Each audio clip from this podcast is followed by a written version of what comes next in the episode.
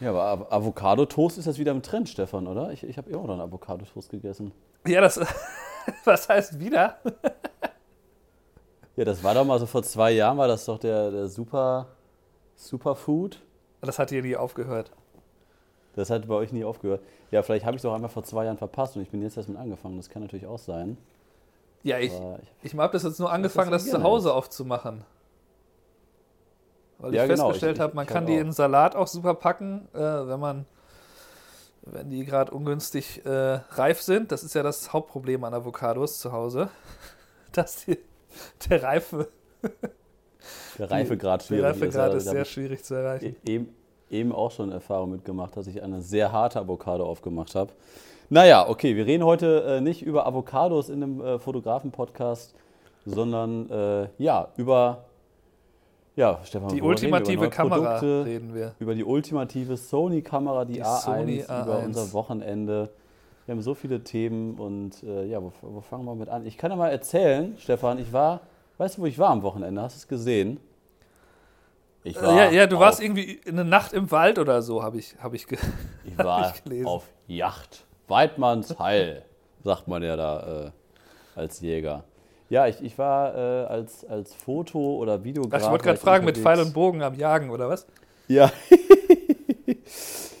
genau. Es war eigentlich eher so ein freies Projekt, aber es waren halt so drei Firmen dran beteiligt, äh, die da halt mit involviert waren, die nachher die jetzt die Inhalte nutzen und sowas, wo dann halt eventuell eine Kooperation, obwohl schon eine Kooperation besteht oder eine, eine Art Auftrag besteht, aber das war quasi dann erstmal for free gemacht. Ein Tag dabei, Sonntagmorgen um 8 Uhr hin und dann Montagmorgen um 8 Uhr zurück. Es war mega spannend. Ich kann es ja eben kurz zusammenfassen. War eigentlich äh, irgendwie tagsüber hin, war komplett zugeschneit, war halt in Hessen. Und dann mit einem Jäger, der seit 25 Jahren äh, eine Jagdschule hat, dadurch, hat uns das alles erklärt mit Spurenlesen und dann halt noch im komplett gerade frisch zugeschneiten äh, Wald alles irgendwie gezeigt und dann halt irgendwie geguckt, wo waren Tiere, wo können wir uns heute Nacht hier auf die Pirsch legen und sowas. Ja, und dann waren wir dann in zwei Gruppen, äh, haben uns dann so zwei äh, Hochsitze rausgesucht und äh, ja, haben dann von 19 Uhr bis 0 Uhr war die erste Schicht quasi. Aber ihr wart nicht gegenüber und habt euch da. dann gegen, gegenseitig. Gegenseitig abgeballert. Nee, nee. Und äh, wir waren halt irgendwie so ein Kilometer auseinander. Und, Das äh, heißt ja also ich habe mega viele, ich habe mega viele Tiere gesehen. Ich habe irgendwie acht Wildschweine gesehen. Da war aber leider mein Jäger zu laut. Also du musst ja dann auf 150 Metern nah rangehen, um die halt zu, äh, zu, zu äh, richtig zu treffen, damit die halt nichts, also damit die nicht leiden, sondern sofort tot sind. ja. Und äh, ja, dann äh, noch ein Fuchs und ein Dachs und Rehe haben wir alle gesehen. Aber wir waren da halt nur für die äh, Wildschweinjagd, waren wir nur da. Deswegen haben wir die dann nicht alle, alle abgeballert. Nee, aber war sehr, sehr interessant. Und äh, letztendlich war ich da mit meiner Sony A7S III dabei. Und um jetzt mal den Switch zu kriegen vom Jagen auf, auf die Fotografie oder Film, war dann das Geile, dass wir dann so irgendwie um 18.30 Uhr dann, wir hatten halt gegrillt und sowas, war schon stockfinster. In so einer kleinen Hütte mit Kamin mitten im Wald, kein Strom, kein Internet, gar nichts, ne? Richtig geil. Und äh, packe ich so meine Kameratasche und dann sagt der Jäger so zu mir, ja, ja, nee, Kai, also, äh, die kannst du zu Hause lassen. Also die, die lass mal schön hier. Die brauchst du nicht. Da draußen siehst du gar nichts, ne? Da siehst du nichts. Wir hatten halt so, so Wärmebildkamera dabei, dass man das halt sehen kann und Ja. sowas, ne? Und dann ich sage, nee, nee, das ist schon eine gute Kamera. Äh, die, die, ich nehme die mal mit. Und er nur so am Lachen, ja, ja, genau, das ist eine gute Kamera, ne? Wir sehen so schon nichts. Wir brauchen so schon eine, eine, eine Wärmebildkamera, damit wir irgendwas sehen da draußen. Aber dann nimm die mal ruhig mit, so eine riesen Fototasche, ne? Da hat er noch gelächelt. Ja, und dann liegt das Ding mal schön auf 402.000 gedreht, ne? Blende 1,8, 50. Sekunde. Da hat der Kollege mit seiner Wärmebildkamera aber richtig blöd reingeguckt, als ich plötzlich den ganzen Wald gesehen habe. Es war einfach taghell. Das war unfassbar. Dem wäre da fast das Gewehr aus der Hand gefallen. So, was? Was ist das denn? 402.000 ISO? Was geht da denn ab? Das war echt so geil. Ja, aber da können wir doch Naja. ganz gut den, den Bogen spannen, äh, weil das ist nämlich, Genau. das ist ja eigentlich, eigentlich ist das, was du Thema jetzt Sony. beschreibst mit der A7S, das ist ja eine Revolution, die schon wirklich einige Jahre alt ist. Ne, seitdem es die A7S1 gibt, hat sich da im Wesentlichen ja nicht so viel dran verändert. Nämlich, dass man wirklich einfach im Dunkeln, also quasi die Nacht zum Tag machen kann mit Hilfe der Kamera, mit Hilfe der ISO-Einstellung. Und ja. ähm, es gibt ja zum Beispiel, habe ich eben drüber nachgedacht, seitdem wir uns kennen, gibt es ja noch nicht so viele große Revolutionen äh, in, in der Kameratechnik. Ähm, mhm. Und äh, ich habe dann überlegt, dass quasi die, ähm, die A7R2, die ich mir damals gekauft habe, war so meiner Meinung nach die erste, ähm, die so bis auf den zweiten Speicherkartenslot eigentlich alles hatte, was, was ich mir erwartet habe von der Kamera. Ja. Und im Grunde dann so die erste war, die so daran ging, dass sie so sich daran getastet hat, dass sie quasi die spiegellosen Kameras auf das Niveau von den ähm, Spielreflex hebt oder bestimmte Dinge auch damit besser gehen. Und jetzt haben wir heute die ähm, A1 von Sony, die ja auch durch den Namen schon sagt, dass sie eben nicht die neue A9 sein soll, also die neue Sportskamera von, von Sony, sondern die soll eine ganz neue Geschichte sein.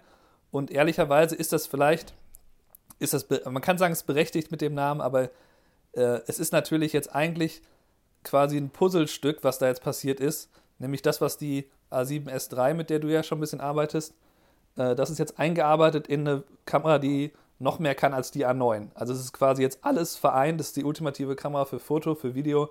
Die kann halt einfach alles. Ne? Die kann, kannst ja ein bisschen die also, Key Features, was fandest du da besonders wichtig?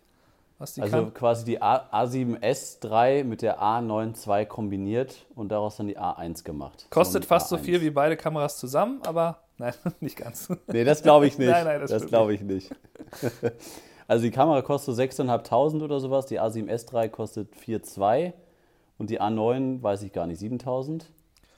Kann sein. Nee, die A9, die, die lag immer so um die 5 äh, in, in Dollar ja, okay. gerechnet, 5.000. Ach so, also, ja. ist die A1 jetzt das Flaggschiff quasi, wirklich, also auch, auch preislich von ja, Sony. Die, ja, die ist jetzt als absolute, äh, ja, das ist Also, äh, liebe liebe Podcast-Hörer, ihr müsst euch jetzt mal gerade kurz vorstellen, wir sind jetzt knapp ein, zwei Stunden, nachdem Sony diese Kamera vorgestellt hat, nehmen wir gerade diesen Podcast auf. Und wir haben jetzt vor dieser Podcast-Aufzeichnung uns dazu entschieden, dass wir da auch nochmal ein YouTube-Video zu machen, quasi ein Meinungsvideo. Stefan hat das Skript für YouTube schon geschrieben. Und wenn jetzt gleich die Podcast-Folge vorbei ist, dann nimmt Stefan das YouTube-Video auf. Und wenn ihr euch dann diese Podcast-Folge anhören könnt, dann ist das YouTube-Video zu der äh, Sony A1 schon online. Hoffentlich. Äh, hoffentlich, wenn Stefan dann alles denkt und Ton anschaltet und sowas. Bis dann Deutschland wieder wach ist, auf jeden Fall. Genau, und Stefan hat, hat sich halt schon viele Gedanken gemacht und äh, schon ein Skript geschrieben. Ich habe mir die Kamera auch schon ein bisschen angeguckt. Deswegen können wir das jetzt ja auch schon mal so ein bisschen als Übung nehmen, auch für das YouTube-Video, was du gleich aufnehmen musst, Stefan. ähm, also meine Meinung dazu ist, dass. Äh, Sag mal erstmal die, die Key-Features einmal kurz, weil das haben wir eigentlich noch gar nicht.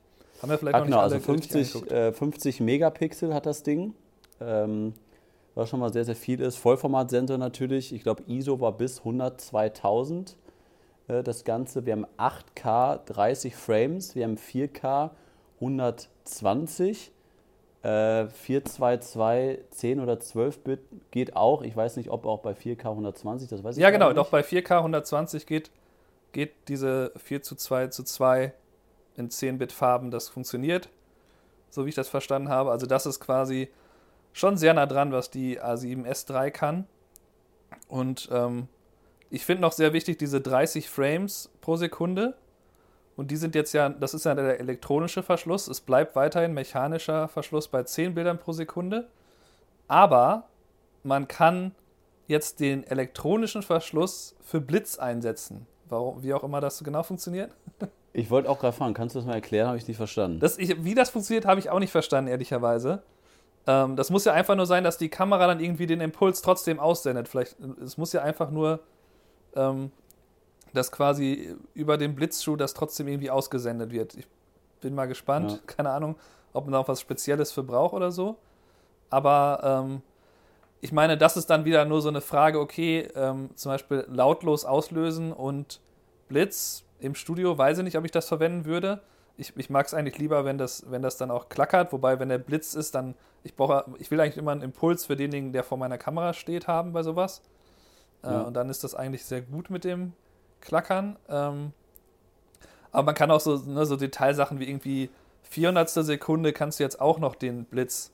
Hier gibt es irgendwie so einen speziellen Modus, wo man dann, ohne dass der in High Sync geht, hat der jetzt Synchrozeit 400. Sekunde. Das sind auch so Da sind noch so ein paar Feinheiten, die die Kamera auf einmal kann, wo man gar nicht so genau weiß. Ja, das checke ich nicht. Braucht man das? Ich, ich wurde, ich, was heißt denn High Sync 4 bis zu einer 400? Ich mache doch jetzt auch schon. Nee, nee, High Sync. also der normale Flash Sync geht, also du brauchst quasi. Ach so. Wenn, wenn, das Wenn würde wahrscheinlich zum Beispiel heißen, dass du. ah, okay. Äh, du hast gar keinen High Sync an deinem, an deinem Blitz, kannst aber trotzdem Ja, bis okay. 400 gehen. Oder bei, bei High Sync verändert sich ja dann meist noch so die Power von den Blitzen, dass du dann vielleicht noch mehr Power daraus holen kannst. Das sind alles aber so Feinheiten. Lass uns nochmal dabei bleiben. Lass uns mal über 8K kurz sprechen. Ich meine, da sind wir, glaube ich, einer Meinung. Ja, das, das ist, äh, ist ja Wahnsinn. Das ist Quatsch. Also wir benutzen noch nicht mal 4K, weil das einfach zu große Daten sind. Und das ist ja, natürlich kannst du das jetzt so sehen, 8K wird vielleicht äh, in vier bis fünf Jahren Thema sein. Und in zehn Jahren ist das das Nonplusultra, dass das jeder haben muss. Könnte theoretisch sein. Und dann haben die jetzt natürlich eine Kamera auf den Markt gebracht, 2021, die auch noch im besten Fall im Jahr 2030 auch immer noch aktuell ist und die du dann auch immer noch nutzen kannst, weil die halt alle Features hat. Also damit stellen die sich natürlich sehr, sehr gut auf für die Zukunft. Aber man muss ja auch mal daran denken, wie viele Kameras werden überhaupt noch insgesamt verkauft. Äh, welche Profis kaufen sich zu so einer Corona-Zeit äh, noch solche Kameras? Also was ist der Einsatzgebiet von einem 50-Megapixel-Sensor im Fotobereich und von einem 8K-Video? Also da will ich mal behaupten, ähm, dass es in Deutschland unter 500 Fotografen gibt, die da jetzt irgendwie, wo, wo das in in deren Aufgabengebiet sinnvoll wäre. Also 50 Megapixel brauchst du bei keinem einzigen Porträtshooting. Das reicht alles 20 bis 30 Megapixel reicht vollkommen aus.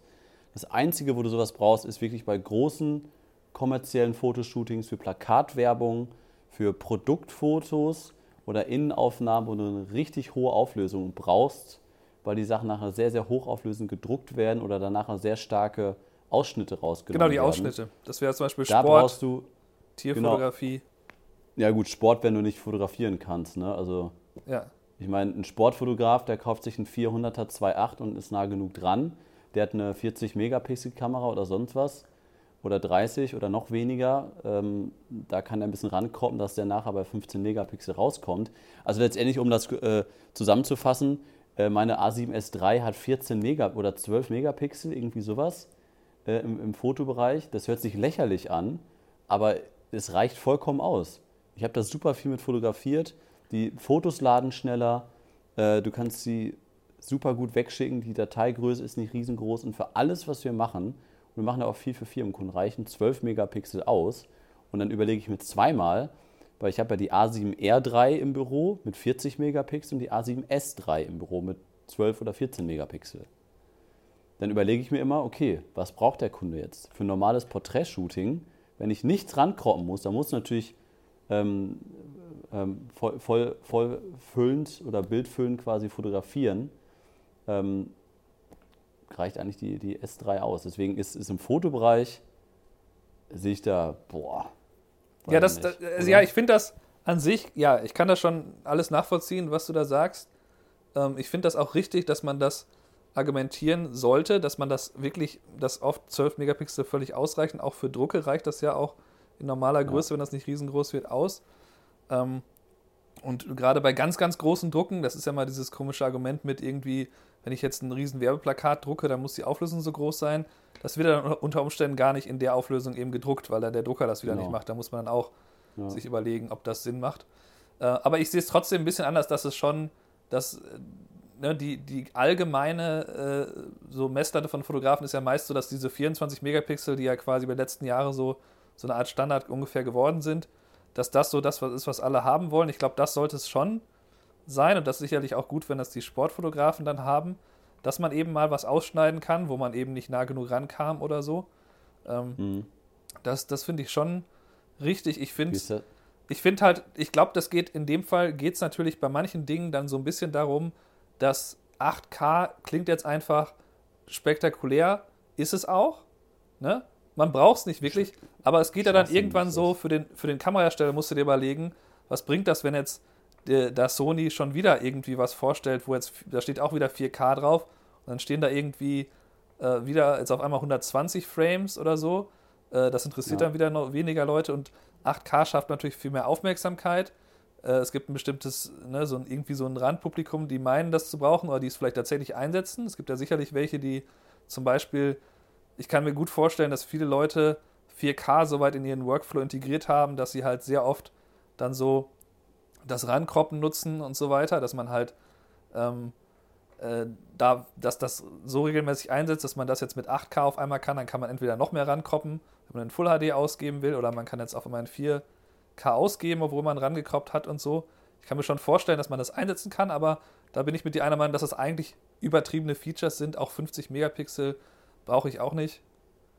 Ja, es ist, natürlich auch die Frage, ob äh, das einfach nur gemacht wird, um quasi zu sagen, äh, Canon, guck mal hier, was wir hier können, ohne Overheating, ohne 1,6-fach Crop.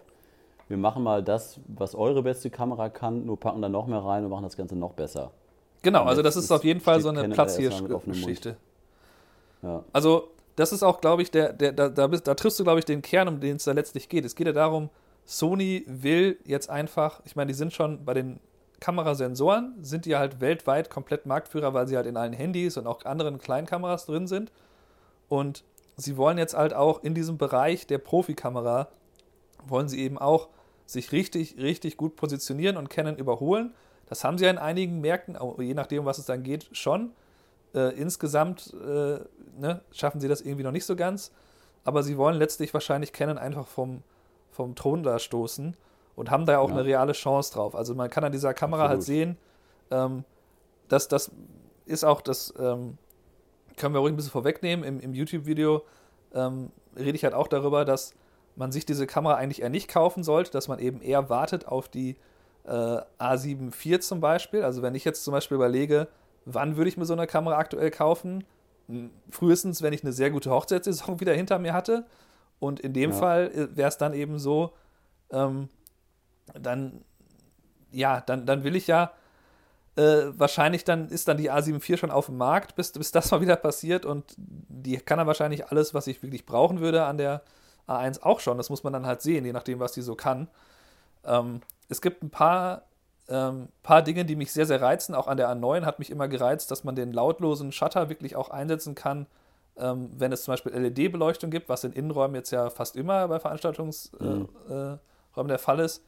Deswegen mhm. habe ich den früher, habe ich den am Anfang mega viel eingesetzt, jetzt nutze ich den kaum noch. Nutze ich den quasi nur bei Tageslicht, weil ich sonst immer Angst habe, dass ich irgendwie, ähm, wenn man den, den Shutter verändert, dann kriegt man ja solche Streifen da rein, bei, bei diesem LED flackern und dann, ja, hat man so komische schwarze Streifen im Bild, die man gar nicht korrigieren kann und das ist halt sehr gefährlich auf Events und, ähm, und solche, solche Dinge kann die jetzt halt wesentlich besser. Das konnte die A9 schon ziemlich gut und das kann die A1 jetzt auch und da ähm, sind schon Features dabei, die mich sehr reizen würden. Ähm, und ja, ich finde die Kamera super, super spannend und äh, äh, ich bin halt sehr gespannt, wie sich das dann auf die anderen Nachfolgemodelle auswirkt. Ne? Also was, was bringen die dann in der A7 IV ja, rein? Ja. Muss man dann wie halt. Wie reagiert gucken. Canon? Nochmal zwei Sachen noch einmal ja. kurz zu der Kamera. Also erstmal eben einmal mit dem Sensor 50 Megapixel Vollformat. Die Sensorgröße verändert sich ja nie. Die bleibt ja immer gleich. Und mit dieser High ISO, ich glaube 54.000 ist Standard in der Kamera und High ISO ist 102.000. Ähm, und ich hatte es ja eben schon zu Anfang der Podcast-Folge gesagt, ich habe mit 402.000 mit der A7S III fotografiert. Natürlich ist das am Rauschen wie blöd bei fast einer halben Million ISO, aber trotzdem kann man diese Fotos äh, verwenden. Ähm, mhm. Aber auf jeden Fall finde ich, dass es eine sehr, sehr wichtige Eigenschaft heutzutage ist, dass deine Kameras lichtstark sind. Und da würde ich ähm, lichtstärkere Sensoren beziehungsweise die rauscharmer sind, dem äh, der hohen Auflösung auf jeden Fall vorziehen. Und man kann das ja schon so zusammenfassen, je weniger Megapixel auf einem Vollformatsensor sind, desto besser ist das Rauschverhalten, weil jeder einzelne Pixel auf dem Sensor größer wird. Und damit wirbt ja auch meine A7S III dass die Pixel ja mit 12 Megapixel extrem groß sind, weil die sich auf der gleichen Fläche verteilen wie 50 Megapixel bei der A1. Und deswegen würde ich dann lieber sagen, ich gehe von den 50, 40, 30 Megapixeln weg auf vielleicht 20, hätte ich mich vielleicht auch drüber gefreut bei der A7S III. 12 habe ich schon so, oh, krass, das ist wenig, aber das reicht vollkommen aus. Ich hatte auch gestern, äh, hatte ich ein, ein äh, Fotoshooting drei Stunden nachmittags ähm, für einen Kunden und die Fotos werden alle nur Website und Social Media verwendet. Ähm, ich hatte übrigens das 12 bis 24er im Einsatz, dazu übrigens auch demnächst ein YouTube-Video, habe ich schön Ja, draufgepackt, zwei Achter, äh, schön viele Aufnahmen gemacht und wir wollten halt so ein bisschen so diesen Look haben ähm, von einer, also ich war quasi in der Studenten-WG, die haben da quasi so eine Art Produkttasting gemacht und da habe ich dann Foto- und Filmaufnahmen gemacht und deswegen wollte ich da nicht alles tot ausleuchten, sondern möglichst viel mit vorhandenem Licht arbeiten und habe einmal kurz den A1X so auf absolut geringster Leistung in die hinterste Ecke gegen die weiße Decke geblitzt, dass nur ganz bisschen Blitz mit da ist, aber ansonsten nur Tageslicht und ein bisschen. Und ich habe da nachher mit ISO 8000 fotografiert. Ne? So, das wäre mit, einer- mit der R4, ach Quatsch, mit der R3, die ich da habe, hätte ich das nicht machen können. Da wäre so bei 2000 wäre Feierabend gewesen. Ne? Und da habe ich gedacht, oh komm hier, Blende 2.8, ja passt. Ich brauche eine 200 weil die sich relativ schnell bewegen. Was brauche ich jetzt hier an ISO? Und das gibt dir mega viel Freiheit, das merke ich immer wieder mit der, mit der S3. So einfach, ja komm, es passt das Licht hier nicht, muss ich jetzt irgendwas aufbauen? Nee, ich setze jetzt einfach mal meine ISO von 2000 auf 10.000. Fertig. ne, natürlich Ja. sieht man das dann irgendwie, aber das ist, finde ich, eine, eine, das erleichtert die Arbeit, finde ich extrem. Ja. Ja. Ja, das sind natürlich die, die eigentlichen Revolutionen, wie, wie man es dann in der Praxis sieht, weil da ist natürlich, jetzt, wenn wir jetzt über die A1 theoretisch reden, äh, muss man ja zugeben, dass, dass da natürlich die Praxis dann noch andere Dinge zeigen kann, wie das dann wirklich ist. Aber ich würde jetzt Ja. persönlich aus meiner, äh, so, ich habe ja quasi eine 42 und eine 24 Megapixel Kamera, die ich aktuell einsetze. Und Mhm. ähm, ich denke da nie drüber nach, welche ich. Ich packe die beide auf ISO bis zu 6400, wenn es ganz schlimm ist, Echt? mal auf 8000. Aber äh, ja, also zumindest auf so Sachen wie Hochzeiten. Ne? Also, ich meine, das, was du jetzt beschrieben hast, ist eine etwas andere Situation, wo ich dann vielleicht auch ein bisschen vorsichtiger wäre. Ähm, aber ich, ja, ich finde das eigentlich, ähm, ja, hat sich das ein bisschen, äh, also habe ich da nie den richtigen Unterschied gesehen, dass jetzt zwischen den beiden Kameras eben ein Riesenunterschied, dass jetzt ich jetzt irgendwie, keine Ahnung, dann irgendwie bei der, auf der Tanzfläche noch, noch mit vorhandenem Licht arbeite und dann aber nur die eine Kamera einsetzen, weil da ist der ISO besser oder so. Sowas ist mir da nicht aufgefallen. Mhm. Ich glaube, dass das sicherlich bei der S3 noch ein Unterschied ist mit diesen 12 Megapixeln, da ist die halt ein Spezial, äh, ne- ein Spezialfall, der, der eigentlich für Fotos nur von dir eingesetzt wird. da muss man ja auch so sehen, dass das eigentlich ja eine Filmkamera ist, die du jetzt aber für, für dich halt, für deine Zwecke, äh, gefällt dir die halt wohl sehr gut für die Fotos. Und das kann ich auch durchaus verstehen und nachvollziehen. Ja, Ähm, weil ich ja beides machen muss. Ich muss ja Film und Foto machen, beides zusammen. Und da stehe ich ja dann nicht mit, mit zwei Kameras. Also brauche ich ja nicht. Nee, in dem Fall, falsch. in dem Fall jetzt nicht. Ähm, Es Ja. ist ja, es ist dann, da kann man immer drüber diskutieren, okay, braucht man das oder braucht man das nicht.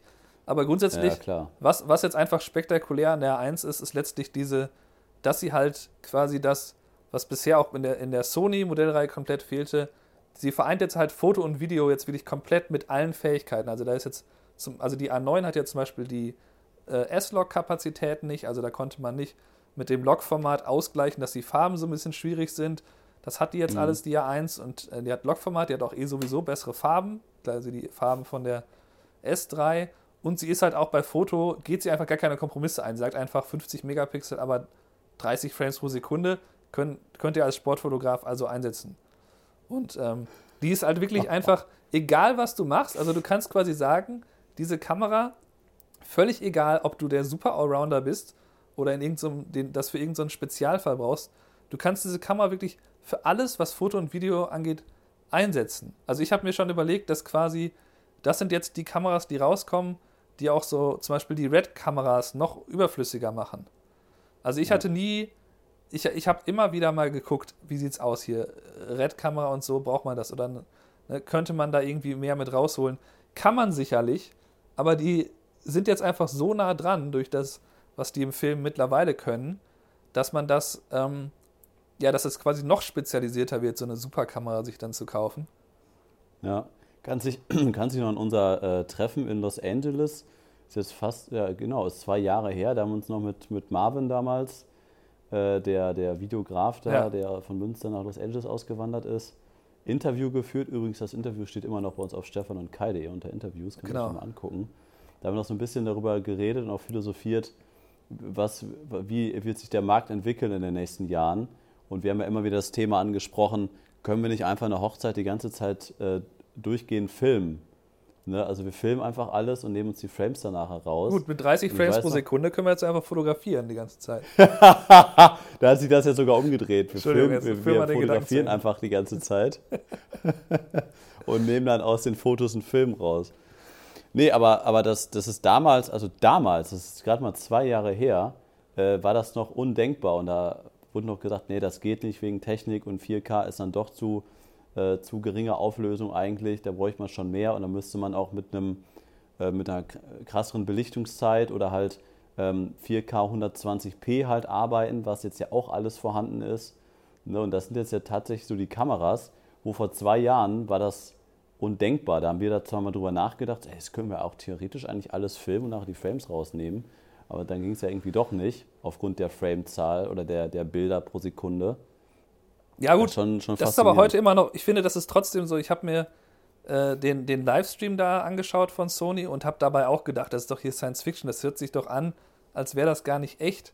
So als wäre das irgendwie so der, der Traum des Sony Alpha Rumors äh, Machers. Den hätte er jetzt Ja. einfach mal so umgesetzt, wie Sony seine Präsentation macht und diese Daten da reingehauen. Also das ist ja schon so, dass die unfassbar viel kann. Und natürlich sind uns diese Daten alle schon so größtenteils so bekannt. Ne? Vorher waren es halt 20 Frames, jetzt sind es 30 Frames. Da denkt man sich dann auch, okay, ganz ehrlich, auch der Sportfotograf freut er sich jetzt wirklich noch? Oder gibt es jetzt irgendeinen, der tatsächlich 30 Frames pro Sekunde einen Highlight-Film einfach fo- fotografiert? Ja. Drückt er einfach drauf. Dann, dann, dann la- lass mich, lass mich noch mal eben einmal was, was generell Ja. zum, zum Kameramarkt sagen, weil wir, wir haben jetzt ja sehr positiv darüber geredet, ne, dass es natürlich geil ist, wie sich der Markt entwickelt hat, wie schnell die Technik da voranschreitet. Und ich habe halt lustigerweise irgendwie zwei, drei Stunden heute, bevor diese Kamera erschienen ist, habe ich heute Mittag äh, mit einem kompetenten Kollegen von dem Fotofachmagazin Profifoto äh, ja, fast eine Dreiviertelstunde telefoniert zu unterschiedlichsten Themen, haben über das Aus der Fotokina gesprochen, wie sich der Markt entwickelt hat, ähm, auch über die Corona-Zeit etc. Und dann habe ich dann so, so, ja, so in der, äh, zu Anfang ihn halt gefragt, ja, wie, ne, wie ist dann so dein Eindruck von dem Fotomarkt? Also wie geht es dem denn jetzt eigentlich so?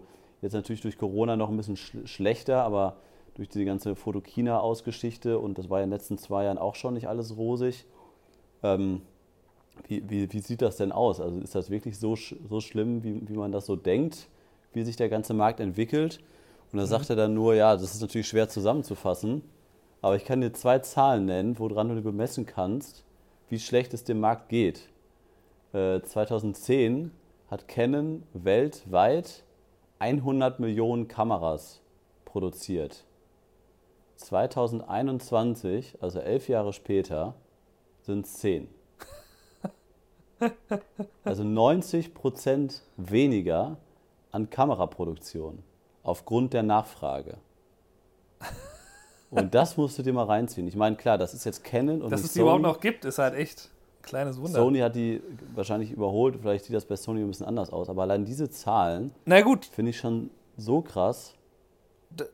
da würde ich aber nochmal, also das ist natürlich sehr, sehr, eine sehr krasse Zahl, aber ich würde dann einfach nochmal auch die Bedeutung von, dem, von der A1 ist dann ja noch größer im Sinne von, wenn jetzt sowieso nur noch Profis die Kameras kaufen, dann ist dieses Marktsegment, welche Kamera kaufen die Profis, ja auch sehr, sehr viel wert. Wohingegen früher war ja so das Problem, die, Kon Kon ne, die Konsumenten haben eigentlich oft das Geld für die Kamerahersteller gemacht und die Profis waren so, ja, die wollen wir natürlich auch irgendwie befriedigen, aber eigentlich kommt unser Geld ja woanders her. Also habe ich es mir zumindest vorgestellt.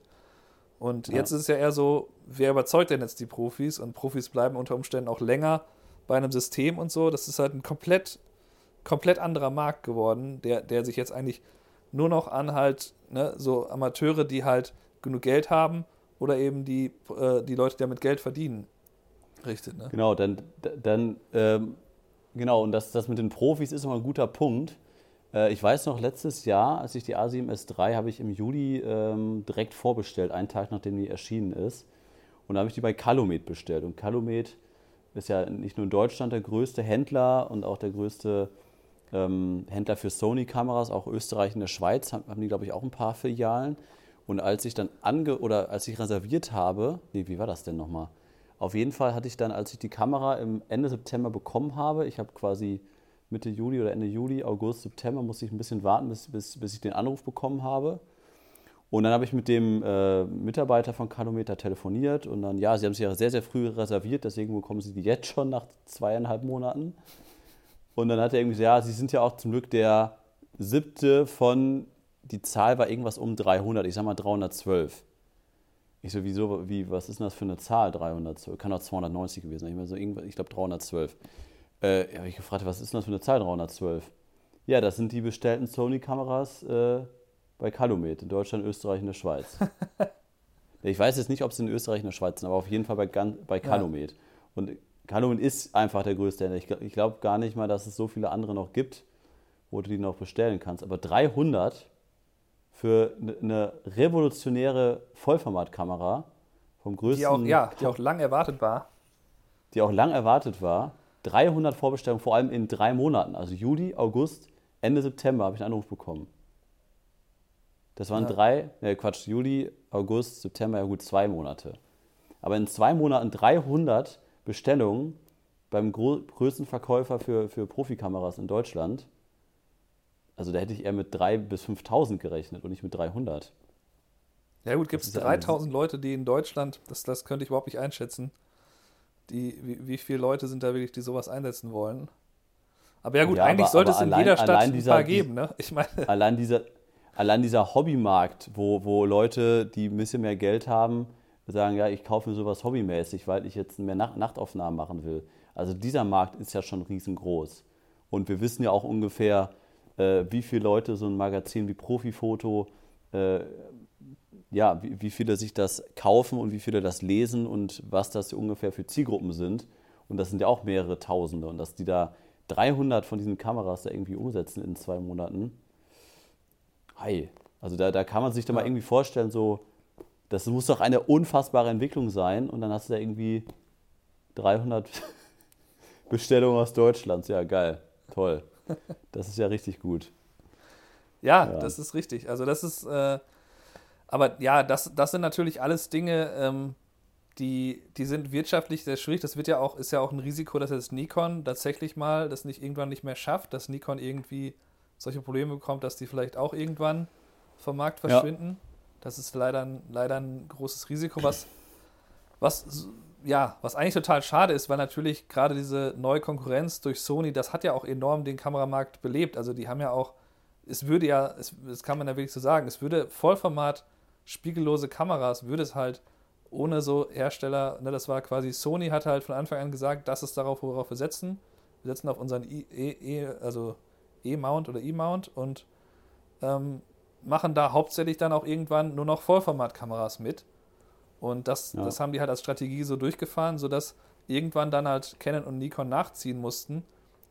Und das letztlich ähm, ja, ist ja Sony zu verdanken. Durch diese ganz, dadurch, dass es so lange keine Konkurrenz gab, fehlt ja solche Entwicklung halt lange, dass da irgendwie ne, Canon und Nikon sich da immer mal wieder so hin und her die Bälle zugeschoben haben, wer da gerade die beste Kamera hat aber die Konsumerkameras waren alle die gleichen im Grunde.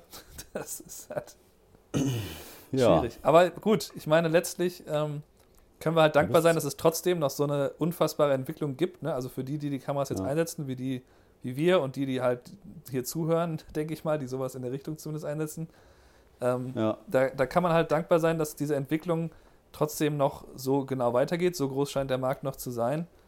Und ähm, ich finde es dann schwierig. Wir sollten dann vielleicht, man darf dann auch nicht zu sehr auf einzelne, wie jetzt die Verkaufszahl, ne, die, die Vorbestellung von der A7S3, ne, das, ja, da darf man nicht zu, äh, zu große Schlüsse draus ziehen. Aber dann lass uns doch, damit, weil wir jetzt eh schon über eine halbe Stunde sind, dass es zumindest nicht unerwähnt bleibt. Wir haben jetzt ja das neue äh, Produkt, was ich gemacht habe in der letzten genau. Woche. Ähm, dass ich das einmal kurz äh, nochmal vorstelle. Im Grunde, wenn ihr die äh, Podcast-Folge gehört habt, wo wir darüber geredet haben, dass uns Leute anrufen und also dass uns Brautpaare anrufen, die sagen, wir verschieben jetzt unsere Hochzeit, obwohl die teilweise erst irgendwie im August oder so stattfinden. Also wirklich schon so weit, dass man wirklich, wo man ja hofft, dass dann die Impfung schon zumindest Entspannung auf dem Eventbereich da bringt. Ähm, und, und sie trotzdem schon sich bei uns melden und dann sagen, hier, äh, das wir müssen unsere Hochzeit verschieben ins nächste Jahr. Und ähm, ja, ich habe dazu halt quasi einen Kurs gemacht, wo ich einfach so verschiedene Strategien vorstelle, wie man darauf reagieren soll, wie man auch proaktiv agiert mit einem E-Mail-Template, wie man sich an die Brautpaare richten kann, mit nochmal zu, der, der, Zusammenfassung der, ähm, der einzelnen Strategien in PDF-Form ja. und dass man sich das alles einmal angucken kann und dann durch das PDF dann durcharbeiten und dann halt sich darauf vorbereiten kann, weil das der größte, der größte Fehler ist, glaube ich, dass man keine richtige Strategie hat oder seine Strategie nicht zu Ende denkt. Also ich dachte auch bis vorletzte Woche oder was, ich hätte eine Strategie äh, und ich würde denen einfach sagen, wenn ihr ins nächste Jahr geht, dann bitte die neue Preisliste, ist das für euch in Ordnung? Und das hat beim ersten Mal direkt überhaupt nicht geklappt. Auch eine Gebühr durchzusetzen, überhaupt nicht möglich. Am Ende mache ich jetzt die zum gleichen Preis. Und da kann man zumindest vorbeugend dann schon mal äh, die Paare darauf vorbereiten und ähm, dann entsprechend, so wie es in dem Kurs eben erklärt wird, sagen, ähm, genau. dass die schon mal, ne, wenn sie sich an einen wenden, wissen, was wahrscheinlich als Antwort kommt. Und das hilft ja meistens beim Überzeugen ziemlich viel weiter. Genau, wir haben das Ganze mit 33% Rabatt nochmal reingehauen. Ich denke mal bis Anfang, Mitte Februar, Stefan. Genau. Oder? Bis wann? Bis, bis ist, glaube ich, aktuell laufen. bis zu äh, irgendwie 5. oder 7. Februar eingestellt, genau. der Rabatt. Ja, und sonst, wenn ihr Fragen habt, meldet euch gerne. Das ist ein günstigstes Produkt, ne? 33, 33 Euro kostet das am Ende dann. Ja, das ist doch super. Ja. Also guckt da mal rein, das ist so ein bisschen, ja, Stefan hat schon gesagt, damit ihr jetzt schon mal ein bisschen mit euren Brautpaaren kommunizieren könnt, wie ihr da rangehen könnt, weil das wirklich, wirklich schwierig ist. Ähm, ja, perfekt. Dann haben wir es für diese Woche, Stefan. Äh, jo. Dann würde ich sagen, können wir uns nächste Woche. Du äh, nimmst jetzt noch dein YouTube-Video auf. Ich freue mich genau. drauf.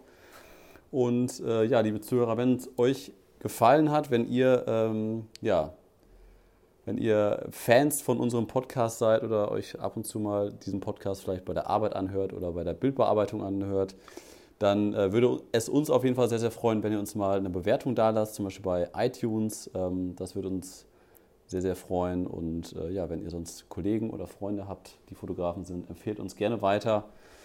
Ja, und dann hören wir uns wieder nächste Woche. Und dann erzählen wir auch nochmal, dann haben wir noch ein bisschen mehr Zeit, weil jetzt haben wir schon wieder ordentlich überzogen, äh, was es für neue Videokurse gibt. Und da ist ja einiges doch im Petto äh, da bei uns, äh, was da alles erscheinen wird. Nicht nur was Hochzeiten angeht, auch Porträts und ein bisschen so Business drumherum. Ne? Jo, bis dann. Alles klar. Ciao. Bis nächste Woche. Ciao.